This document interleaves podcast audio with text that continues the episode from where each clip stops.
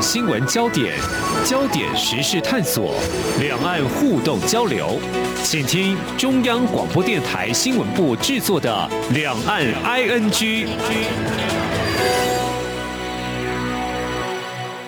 大家好，我是宛如，今天是八月三十一号，星期二。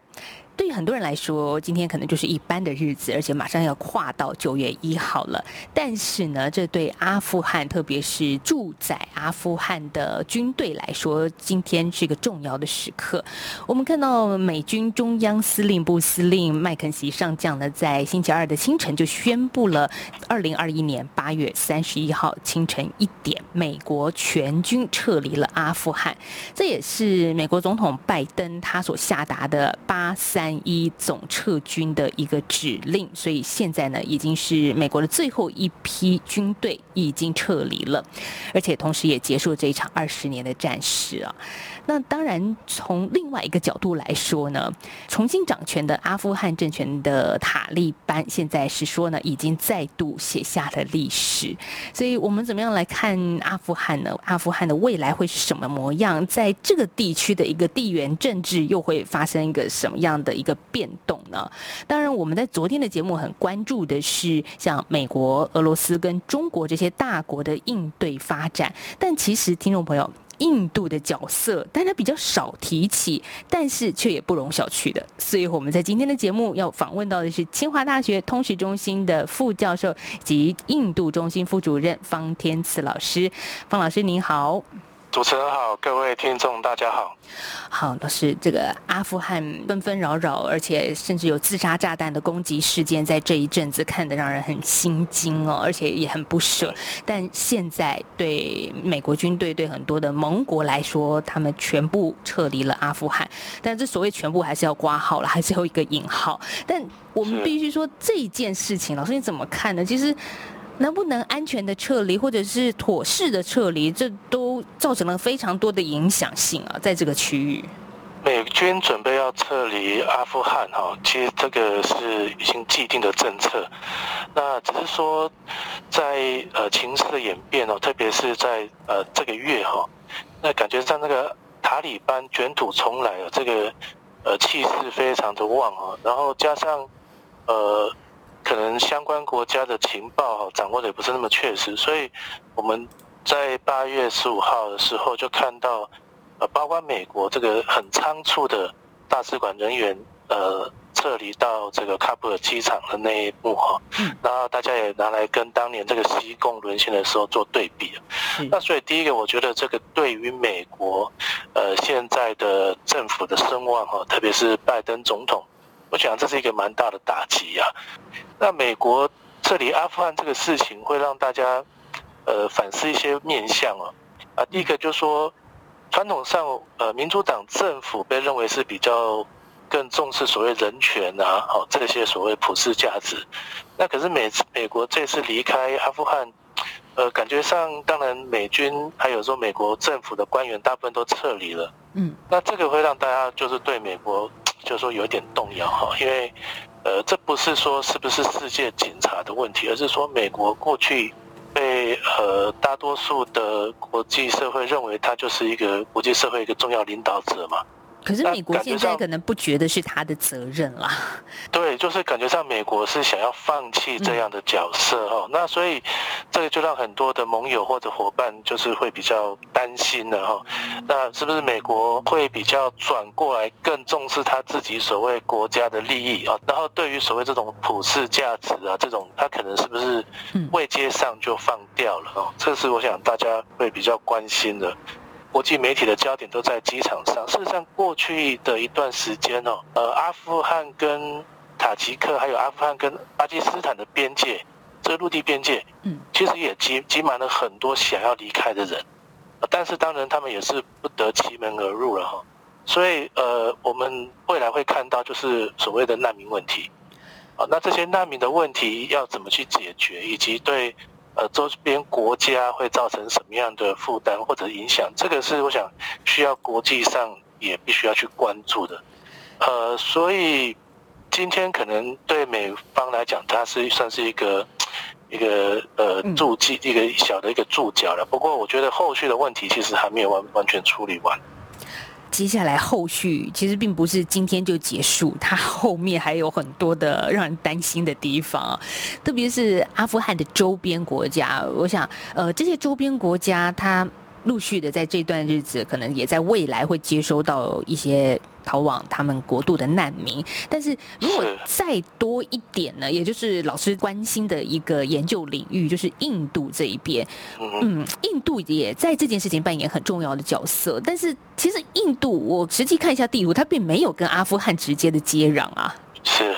呃，印度的官方地图上，他因为他认为克什米尔那一块是跟阿富汗接壤，不过克什米尔实际上有一部分是由巴基斯坦。所控制的哈，所以呃，确实如您主主持人提到，他没有直接接在一起。呃，可是就印度的立场来看，他还是把阿富汗当做是他一个等于是一个近邻啊，哈，重要的一个周边国家。那特别因为他有跟巴基斯坦、跟中国这个相连在一起。那过去从美国反恐战争之后，呃，其实印度在阿富汗上的。这个着力蛮蛮大的哈，他们自己估计可能印度也投入了大概三十亿美金左右的对阿富汗提供各式样的援助，哦，有这种人力资源的，有甚至有实际上这种道路建设。那它主要的原因就是希望能够呃跟阿富汗的所谓的这个喀布尔政府哦维持一个比较好的关系，因为过去塔利班哦跟印度的关系其实并不融洽啊。那印度曾经还有这个恐怖分子劫印度的这个飞机，当时，呃，最后的降落地就是飞到阿富汗去啊，就是当时是塔利班的阿富汗政府。那时候是一九九九年的时候。呃、对，所以印度对于塔利班政府其实没什么好感。那所以在反恐战争之后，哎，印度觉得这是一个很好的机会嘛，我重新可以改善跟阿富汗政府的关系。嗯。那投入了大量的资金哦。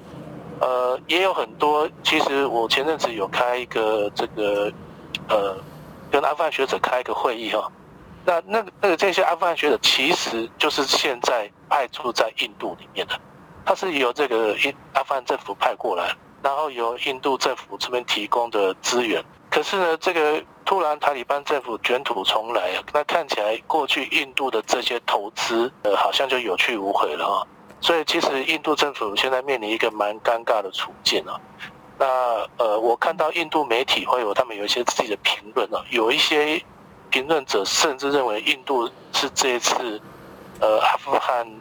的情势里面一个一个输家哈，而且是一个蛮大的输家啊。那相对来讲，印度成为输家呢？美国离开之后，呃，坦白讲，阿富汗离美国本土还是 有一定的距离啦。可是对印度来讲，他第一个，他过去的投资这个看起来就没有；第二个，他要重新面临一个可能会跟他很不友好的呃塔利班政权。好，那所以他的这个过去的投资没有得到回报就算了，现在可能还有新的威胁会产生。啊，所以对印度来讲，它呃就是处在一个比较尴尬的一个情况。老师刚刚也提到说，在印度的学术研讨会里面遇到阿富汗的学者，这当然也是因为美国扶持阿富汗政府政权的这个当下，在学术交流上的一个自由度吧。我觉得这这也看得出来。那那接下来阿富汗的学者，好，他的前途是什么呢？就是。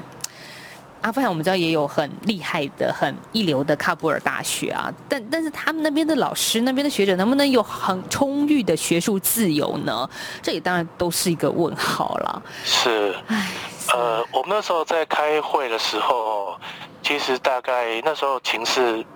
呃，大家以为还有一段的时间呢，所以，但是其实在我们要开会前呢，嗯，然后主办单位就跟我们讲说，哎，有一位讲者呢。他不能出席了。我们说发生什么事情哦？因为当时塔利班呃已经等于是进到他的家乡了，所以所以他非常着急啊，所以他就必须要赶回家乡去看那家人。那当然一回去之后，基本上呃跟外界的通讯啊或是联系就比较不方便了。那这个呃现在有一些已经呃就说如果不在阿富汗境内的。的一些学者，呃，我知道是说他们都希望能够，呃，申请所谓政治难民的身份，呃，因为毕竟他们过去等于是呃为这个阿富汗政府服务的，但他们很担心会变成所谓塔利班政府的呃秋后算账哈清算的名单，那这个是很密集的这个身家。呃，人身的这个安全的考量，所以他们必须要求助于现在当地国的政府。然后，呃，确实也有一批学者，他现在呃在阿富汗境内塔利班的。那我在想说，他们也是一样哦，尽可能就刚才提到了，对，呃，可能还是希望能够寻求，特别是西方盟国的一些协助。好，那呃，包括我看一些报道，比如说。有一些曾经帮助过，不只是美军，有帮助过英英国的英军的。嗯，那他就说他过去帮英军当翻译啊，那现在英国这个离开了，然后他给人顿失保护嘛，所以他希望还是希望说，呃，伦敦啊或者其他国家哈，能够让他能够把他们这些人能够接到欧洲去，但是这个其实上，呃，短期上当然不是太容易。因为美国要撤离的时候，其实时间是非常短促的。大是，我也看到一种这个论述是说，像塔利班，因为他现在在接掌政权，他需要知识分子，需要社会精英帮他重建社会，所以老师您所认识的这些人，高级知识分子，可能他也不容易离开，因为他。必须在这时候为塔利班所用啊！过呃，过去有一些就是说比较专业人士，事实上坦白讲哈，有一些比较就是说比较有资源的这些专业人士，他们其实已经呃预期到这样的情况，已经过去的一段期间就已经在在做这个撤离的动作哈。嗯。那其中一个影响蛮大，包括医生。呃，所以呃，最近发生那个恐攻事件的时候，喀布尔当地其实它那个医疗资源是非常缺乏的，我就是他找不到医生的了，找不到那么多合格的医生。确实如主持人讲的，这个打天下之后要治天下嘛，那塔利班政府确实是需要更多的这种所谓阿富汗的精英一起来合作。呃，不过因为现在感觉上，呃，民众一般民众对塔利班的信心，或者说那种互信啊。因为过去的经验来看的话，可能还不足啊，哦，所以我觉得这个短期内这个困难度确实是有的。如果谈论到难民的问题，我们也看到联合国难民署警告说，今年底之前可能有多达五十万名的阿富汗人会逃离母国。那欧盟也在预计今天。会召开紧急会议来针对这个难民的逃亡潮来做一个应变哦，啊，这的确是一个很大的问题。我们这时候先喘一口气，休息一下，下个阶段我们再继续访问方天慈教授。一起听最有 feel 的台湾之音。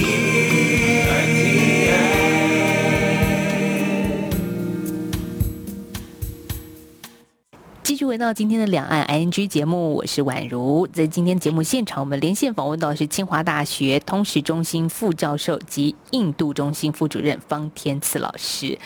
好，我们从阿富汗的政权更迭来看地缘政治。老师刚上个阶段说了一句话，我觉得印象非常深刻，就是美国虽然在阿富汗二十年了，但是他离开之后，毕竟国土离阿富汗是有一段距离的，但是周边的国家其实是还是得面对这些问题，不管是我们上个阶段谈到的难民的问题，或者是周边恐怖分子可能是有一些呃这种躁动的这个危险性的攻击性的问题。还有这周边国家的一个势力啊，好像巴基斯坦，巴基斯坦它的影响力，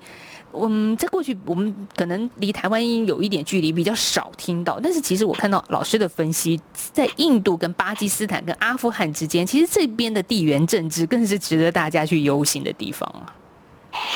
对，这个也是另外一个呃比较特别的的。的角度哈，因为在这一次的阿富汗情势里面呢，当然塔利班他是认为这个是获得这个空前的胜利啊。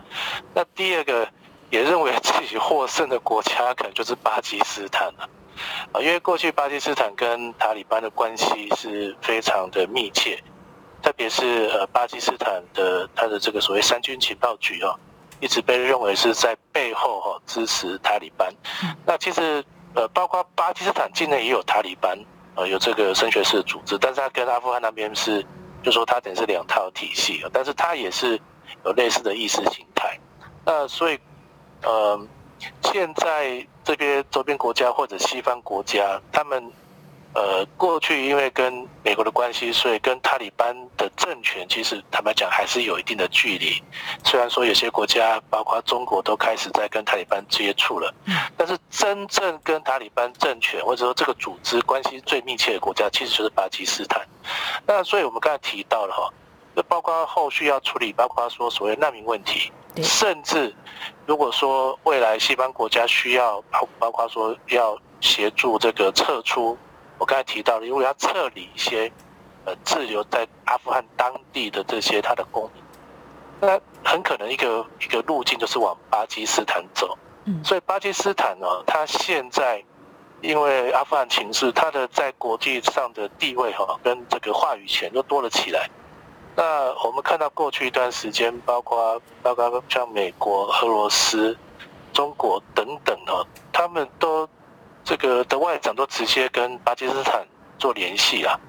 啊，也就是说，他未来必须要借重巴基斯坦对塔利班的影响力。当然，也有人在警告，我看到像《纽约时报》有一些分析，他们也在警告说，诶，巴基斯坦不要高兴得太早了，因为万一说有一个呃，怎么讲，就说比较极端的阿富汗的这个塔利班政权的话，哦，未必对巴基斯坦是好事。不过，在我们现在可以看到的这个期间内，呃，巴基斯坦确实是因为阿富汗这个情势的关系，它又重新获得国际的重视。那历史上其实发生过很多次了。当年这个苏联入侵阿富汗的时候，嗯，就美国就重新支持这个巴这个巴基斯坦。那反恐战争之后，同样的，美国又给了巴基斯坦很多的援助。那现在美国撤离了阿富汗之后，我刚才提到，因为他要处理一些后续的问题的话，我觉得。呃，巴基斯坦的这个角色就变得非常微妙。他是会被国际上重视，但我想知道这个重视，它是会对阿富汗的和平稳定带来正面的作用，还是一个比较负向的作用呢？哦，哦，这个是一个。就是他会运用这个时机在里面缴获什么，还是说他其实是诶站在另外一个取代美国老大哥的角色？哎，呃，如果我们用比较理性的所谓理性的这个角度来看的话，我想，呃，在阿富汗稳定哈，就是说局势稳定，不管它是由哪一个政权所控制哦，让它稳定，我想这是周边国家现在第一个期待。嗯，是，就是说它不要变成所谓的这个呃。Fail state 啊，然后甚至我我觉得有有比较大家比较担心的，当然还没有谈那么多，就说阿富汗不要变成第二个叙利亚了。哦，啊，就是说他，呃，我们看到叙利亚，它内部就是政府军、反叛军，然后各种不同国家的力量在里面，然后进行各种的代理人大战争，那打到最后已经是乱成一团了，你不知道到底你的打到最后是谁在打谁啊？嗯，那阿富汗现在。看起来塔利班看起来是控制了大部分的阿富汗的这个局面，但是还是有一些政府军，我们看到是政府军还没有完，过去这些政府军并没有完全的不见，那所以比较可能像是这种角色意味，就是过去的政府军可能现在会变成所谓的游击队，那甚至过去所谓的这个北方的军阀这些，就是他们他们还是想要有他们自己的势力啊，那这是一个，另外一个是呃伊斯兰国的力量。可能也会在里面，然后加上，呃，这个刚才提到的各种外国可能也会在里面，希望能够找到他所谓的代理人。那如果万一变成这样的情况之下，那阿富汗的这个呃难民问题会更加严重，甚至这个局势会更加的动荡。也就是回到我们过去说所谓这个帝国坟场这样的概念啊，就是变成一个一个混战。那我想这个是，呃，如果这样的话，其实对周边国家来讲，它的。影响会比较大，也是大家比较不乐见的。所以现在可能最快的情况就是说，希望至少局势先稳定下来，好，然后呢，希望呃，就是外界期待的塔利班是不是会跟二十年前不一样了？啊，是不是它会变得比较温和一点，然后比较能够跟国际社会所认可的一些基本的规范，包括我们刚才提到的呃妇女的问题啊，哈，能够。比较用温和的方式来处理这样的东西，那这样的话，可能情势会稳定下来，就对周边国家来讲不会形成一个太大的负担。是，我们也看到这最近呢，美国的国务卿布林肯跟中国的外长王毅都直接跟巴基斯坦的外长通话了，也讨论阿富汗的情势。这也就如同老师所说的，阿富汗的情势真的对巴基斯坦来说，它是一个现在占有一个国际上的一个角色，现在已经。矗立在那边了，但是这件事情，巴基斯坦有角色了，那印度呢？他其实是另外对他来说，他的担心就开始慢慢的增温了。呃，印度的这个担忧其实会一直持持续在强化哈。那一个就是说，他要面临一个就是亲近巴基斯坦，但是比较跟印度疏远的一个阿富汗的政府，这是第一个。那第二个，他蛮担心的就是我们刚刚提到克什米尔哈，对，呃，因为。克什米尔从一九八零年代以来都有所谓的呃恐怖主主义同步活动哦，那对印度来讲，这造成很大的这个内部的社会的安全问题啊。那呃克什米尔这一块又跟阿富汗跟巴基斯坦这个等于相连在一起，那所以印度现在蛮担心的，就是说呃阿富汗会不会重新变成所谓恐怖主义输出的温床啊？因为过去。印度是这样，就是说，呃，他控制着这个克什米尔境内的这些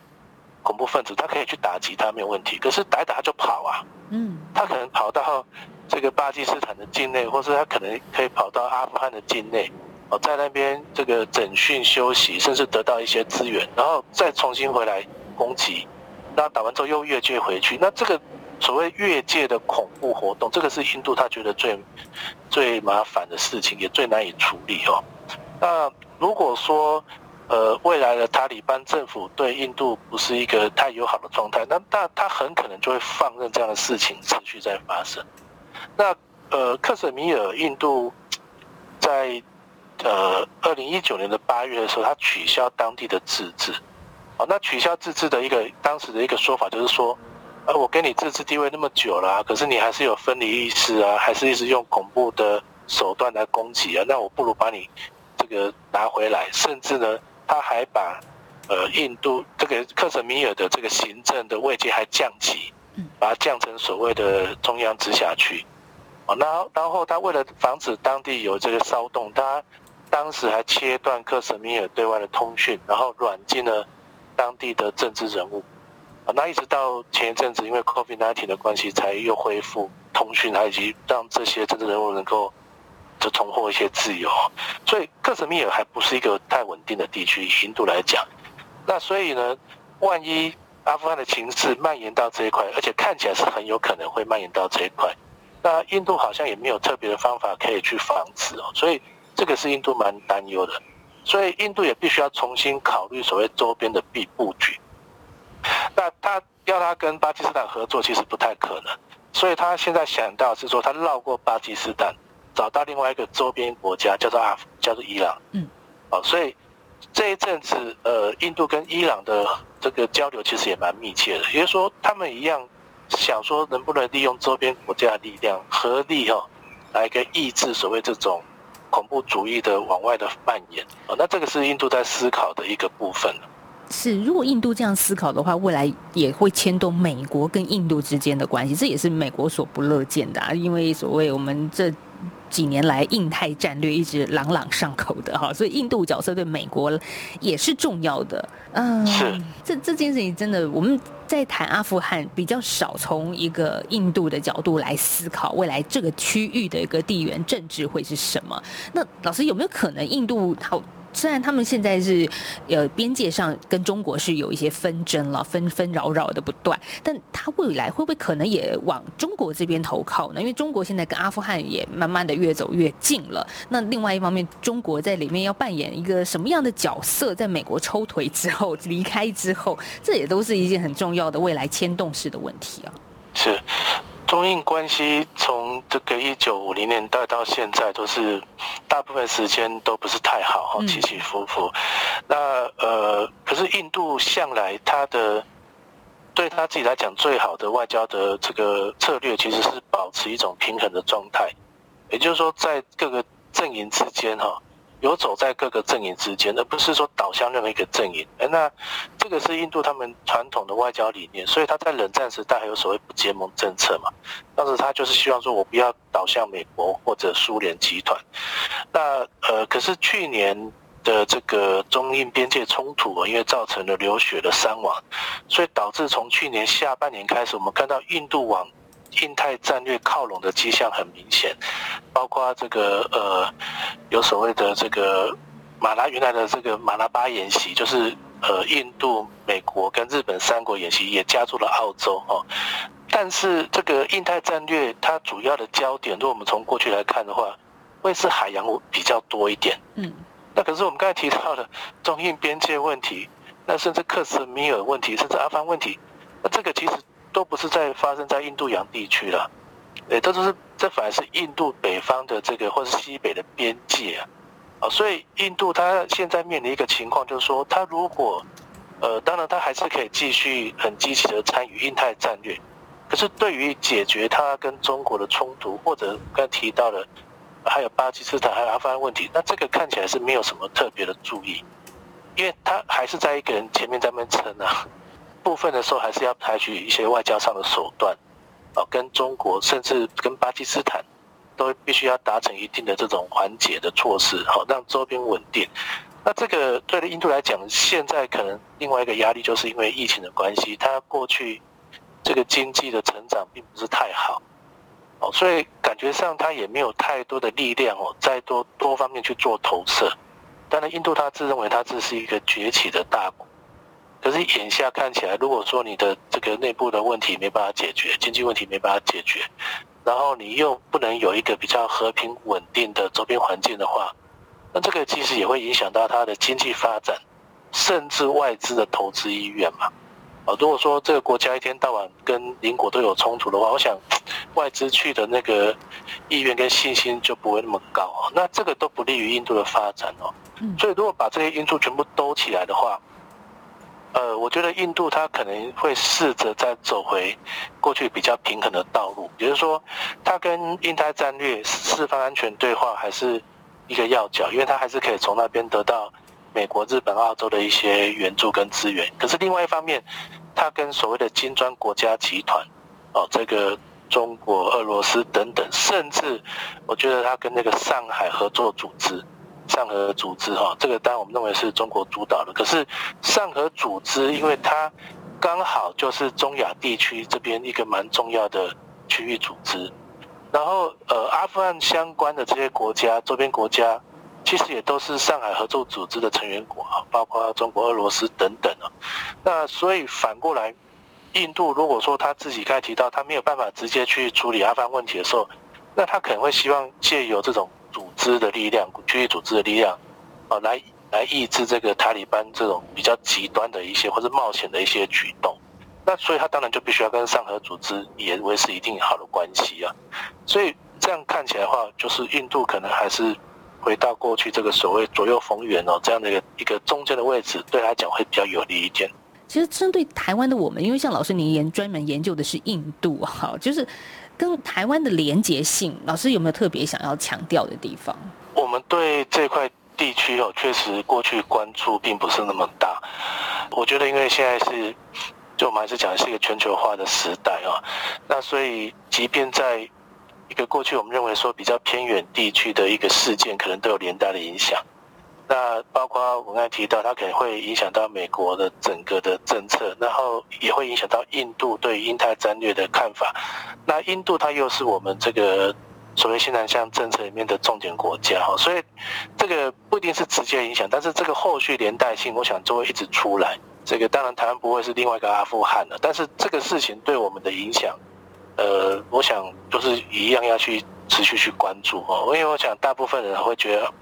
好像就是在看电视一样，阿富汗离我们是比较遥远，好，但是它的这影响，我想它是一种联动性的。我们在今天节目访问到是清华大学通识中心副教授及印度中心副主任方天赐老师，谢谢天赐老师今天跟我们所做的分析，谢谢老师。是，谢谢主持人。好，也谢谢听众朋友的收听，我们会持续来关注阿富汗的情势，那明天再继续聊喽，拜拜。